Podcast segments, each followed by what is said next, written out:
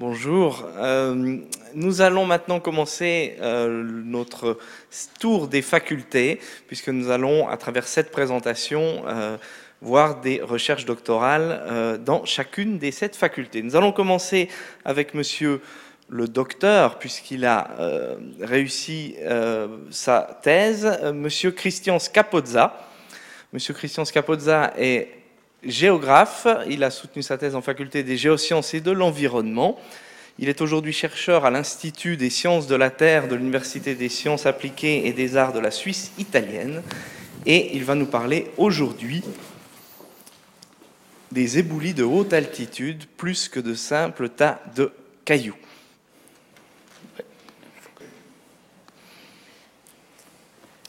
Bonjour à tous. Alors, j'ai 10 minutes pour vous convaincre d'une chose, c'est que mon sujet d'étude de la thèse de doctorat, que c'est les éboulis, donc ces environnements à première vue scabreux, très minéraux, ont beaucoup de choses à raconter et peuvent être le sujet d'une étude scientifique. Avant tout, voyons le contexte général dans lequel j'ai mené cette étude. C'est le contexte de l'évolution, disons, de la cryosphère alpine, de tout ce qui est la haute montagne, face au changement climatique, en particulier en ce qui concerne la répartition du pergélisol. Pergélisol, derrière ce mot se cache, voilà, vous avez la, définition, un terrain de subsurface, donc une portion du sous-sol, dont la température ne remonte jamais au-dessus de 0 degré pendant une année au moins. Donc, c'est-à-dire, c'est des sols gelés en permanence. Vous avez ici un cliché de, de ces sols gelés en permanence. Ils se présentent le plus souvent comme des matrices rocheuses, des blocs, du sable cimenté par de la glace. Et vous le voyez ici sur le profil thermique, comme on a un phénomène souterrain, ça c'est le gros défi, c'est ça, c'est quelque chose qu'on ne peut pas voir à la surface, donc il faut l'étudier, il faut l'apprendre à partir de méthodes en direct, le plus souvent en partant de la surface, mais vous verrez qu'on peut des fois aller voir directement ce qui se passe à l'intérieur de ces terrains. Le pergélisol en Suisse, un phénomène pas du tout négligeable. Vous avez ici une carte de la répartition de ces sols gelés en permanence dans notre pays. Et vous voyez que la surface couverte par ces, par ces terrains, elle fait à peu près 4 à 6% du territoire national. Pour vous donner une idée, c'est à peu près le double des glaciers. Donc, ça vous montre que c'est un phénomène pas du tout négligeable, qui a une certaine importance. Comme je disais avant, on a un phénomène exclusivement souterrain, mais des fois, on a des expressions visibles à la surface de la présence de ces sols, euh, de ces sols gelés. Et l'expression visible par excellence, c'est le glacier rocheux. Vous avez ici deux exemples de glaciers rocheux, l'une dans les Alpes valaisannes, l'autre dans les Alpes tessinoises. Ces glaciers rocheux se présentent le plus souvent comme des, espèces de, de, de, coulées de blocs. C'est des blocs qui sont cimentés par la glace, comme le terrain gelé. Il y a la glace qui cimente cette matrice rocheuse. Puis ça prend cette belle forme qui, rappelle des fois des gouttes ou des coulées de lave. Donc c'est un témoignage bien reconnaissant de la présence de ces sols gelés, de ces sols euh, en permanence. Le sujet de ma thèse a focalisé sur les éboulis. Les éboulis d'haute altitude, euh, l'éboulis, une forme que je pense vous connaissez tous, c'est la forme géomorphologique la plus répandue des, des domaines de haute montagne. Cependant, dans la communauté de ceux qui ont fait des études sur ces terrains gelés, sur les glaciers rocheux, très peu d'études se sont intéressées à ces formes. Comme je disais en guise d'introduction, c'est des formes, à première vue, c'est des paysages très minéraux, c'est des environnements gris, scabreux. Euh, des fois, bon, moi je me suis passionné pendant la thèse, mais ça ne donne pas forcément envie d'y aller. Pourtant, pourtant, euh, même ces éboulis ont quelque chose à raconter, et puis ça sera le sujet des, minutes suivantes. Donc pourquoi les éboulis? Si on va un peu plus dans, le sujet de la question, vous voyez, les éboulis se trouvent à l'interface entre les parois rocheuses qu'ils ont générées, donc c'est des accumulations en pied versant de débris rocheux. Nous sommes à haute altitude, donc il y a une forte interaction avec, par exemple, la neige, la neige qui peut être intégrée. On l'a vu par avant, on a ces terrains qui contiennent la glace. Des fois, ces éboulis, du moment que la teneur en glace dépasse une certaine, quantité, ils commencent à fluer et former des glaciers rocheux.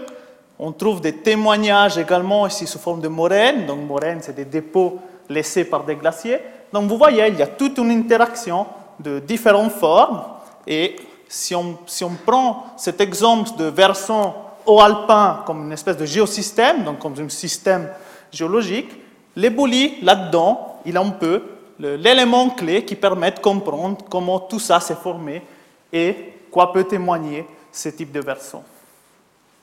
Bien évidemment, il faut une méthodologie d'étude. On l'a vu auparavant avec cette interdisciplinarité. Ici, on a beaucoup d'études qu'on peut mettre à contribution pour, pour étudier ces formes. Euh, pour faire des exemples, on va voir la méthode directe par excellence, c'est le forage. Donc, c'est la seule méthode qui permet d'aller voir ce qu'on a dans ces éboulis. Bien évidemment, comme on a un phénomène thermique, des capteurs de température aident.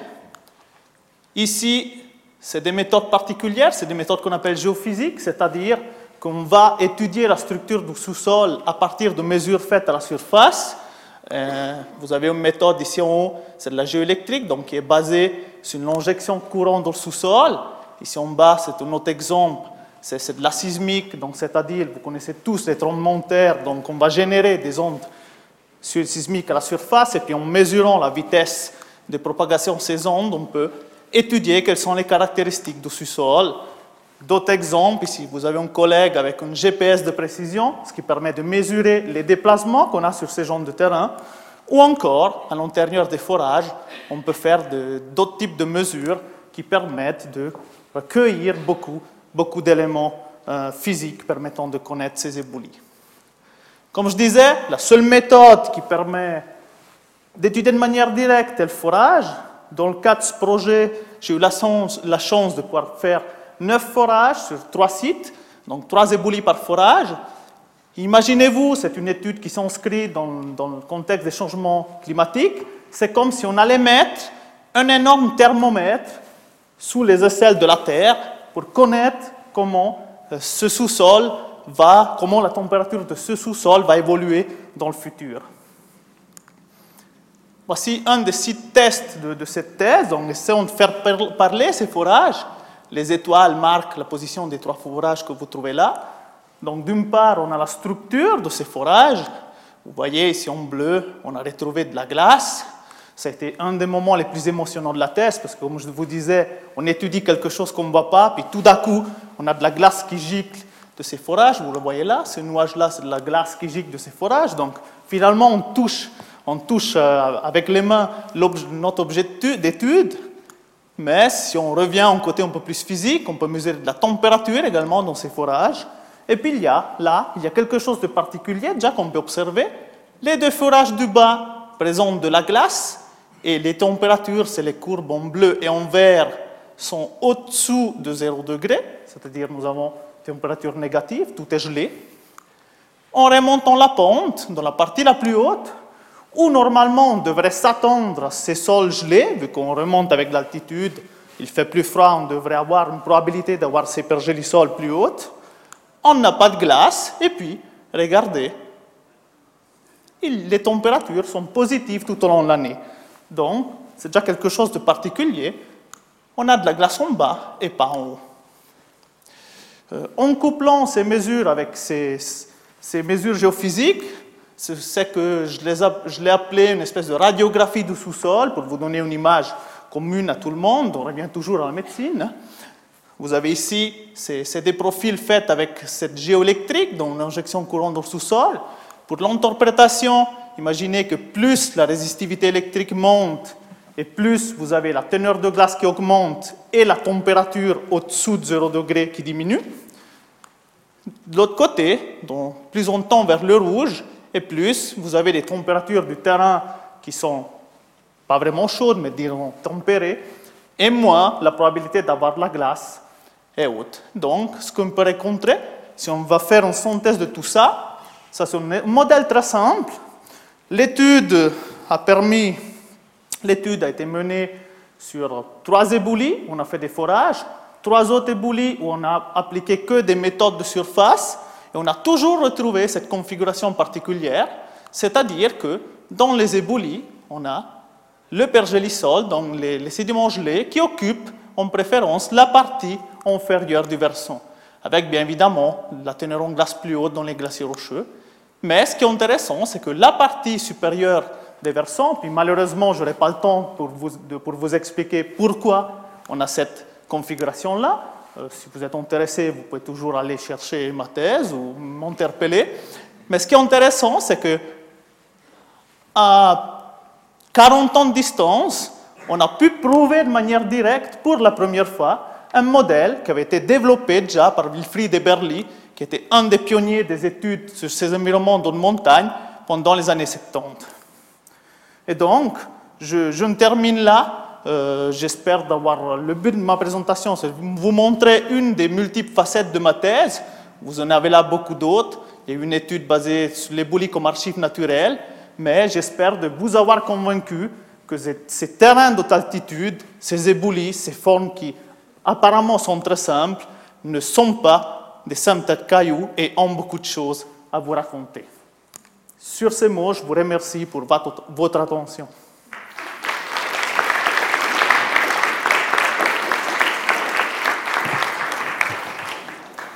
Merci beaucoup Christian. J'imagine que cette présentation a dû susciter euh, un certain nombre de questions ou d'étonnements. Euh, qui veut commencer à poser la première question? Un micro va se déplacer dans la salle. Levez la main.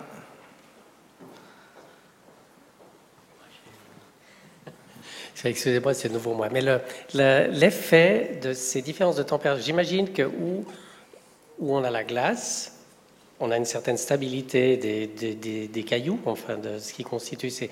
Et dans les régions où, qui sont plus chaudes, c'est là que les choses vont bouger, vont descendre, non?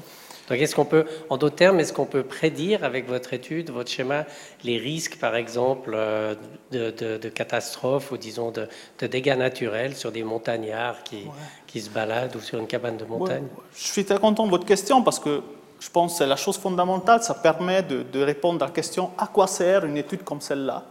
Bien évidemment, le but n'est pas que seulement d'aller voir ce qu'il y a dans les éboulis, mais cette répartition particulière, par exemple, elle est en train d'essayer par notre doctorant qui est ici à Lausanne d'être intégrée dans des modèles de prédiction de, la répartition du pergélisol à une échelle assez fine.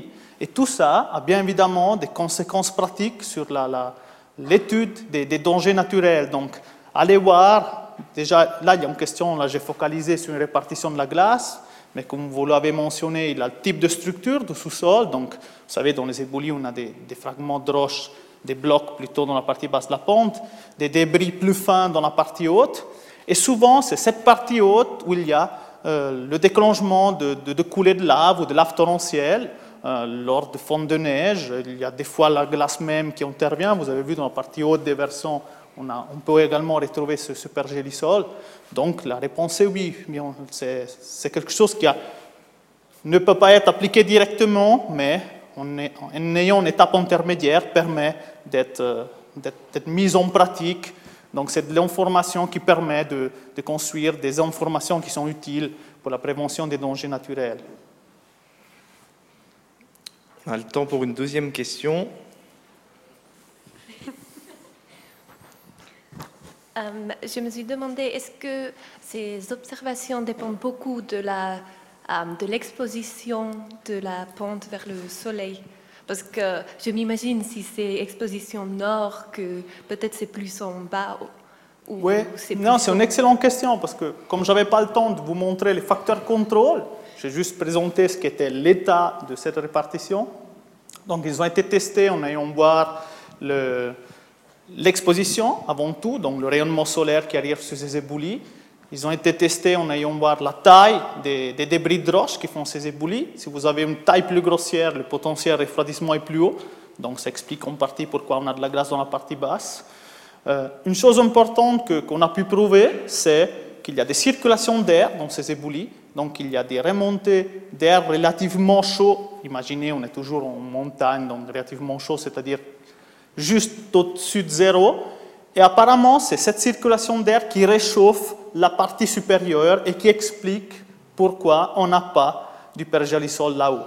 Et pour revenir à votre question, justement, la question de l'orientation, c'est un des facteurs qui, qui permettent de, qui ont le moins fait d'explications sur ces répartitions parce qu'on a étudié des éboulions versant nord, est, ouest, sud, et ça n'a pas tellement, tellement d'influence, si pas le fait de déterminer l'altitude minimale à laquelle on peut retrouver du pergélisol. Merci. Euh, on va s'arrêter là, mais je vous rappelle que euh, pendant la pause tout à l'heure, les euh, conférenciers seront là pour répondre à toutes vos autres questions. Nous allons donc passer à la prochaine présentation.